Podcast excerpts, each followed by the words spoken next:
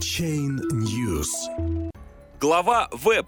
Криптовалюты заменят бумажные деньги. 15 февраля. Сергей Горьков считает биткоин пузырем, но уверен, что криптовалюты – это новая форма денег, которая в будущем заменит традиционный фиат. При этом блокчейн должен активно внедряться в государственное управление – Председатель правления Внешэкономбанка Сергей Горьков в интервью «Известиям» поделился своим мнением о криптовалютах, прокомментировал законопроект Министерства финансов о регулировании цифровых активов, рост популярности ICO, а также рассказал о том, как технология блокчейн внедряется в деятельность государства.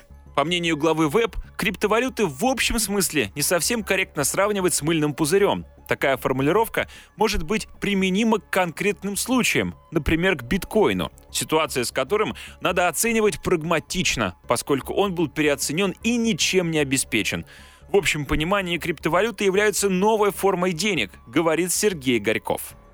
Возможно, в будущем популярнее будет не биткоин, а другая криптовалюта – бит чего-то может быть даже битрубль. Название изменится, но все равно это будут электронные деньги. Эра бумажных денег завершается, и наступает эра цифровых. Это очевидно. К тому моменту, как это произойдет, возможно, успеет смениться поколение. Уровень использования электронных устройств станет повсеместным. При этом государство уже сейчас должно начать подготовку, не в последнюю очередь определившись с тонкостями регулирования – в настоящий момент Веб активно внедряет блокчейн в сферу деятельности государства. Совместно с Росреестром и АИЖК запущен проект регистрации долевого участия в строительстве, и в Ленинградской области уже зарегистрирован первый договор с применением технологии блокчейна. Чеченская республика и Калининградская область также изъявили желание применять данную технологию в сфере недвижимости. Еще есть проект с Федеральным институтом промышленной собственности, Минздравом по рецептурным лекарствам и Минфином по госзакупкам. У нас уже 8 проектов по блокчейну, отмечает глава ВЭБ. Свое неоднозначное отношение к ICO Сергей Горьков объясняет тем, что для кого-то это единственная возможность привлечь инвестиции, но при этом многие подобные проекты в своей основе имеют лишь красивую идею и больше ничего. Поэтому подход к привлечению средств в рамках ICO и участию в таких проектах должен быть продуманным и взвешенным.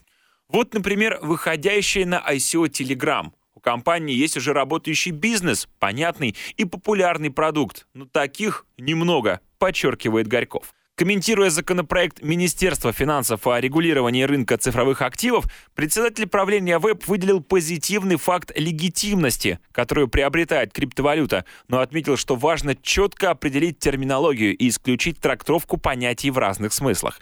Горьков солидарен с Минфином и Банком России в том, что они не стали принимать поспешных решений, оставляя за собой право подумать и сформировать более взвешенную позицию.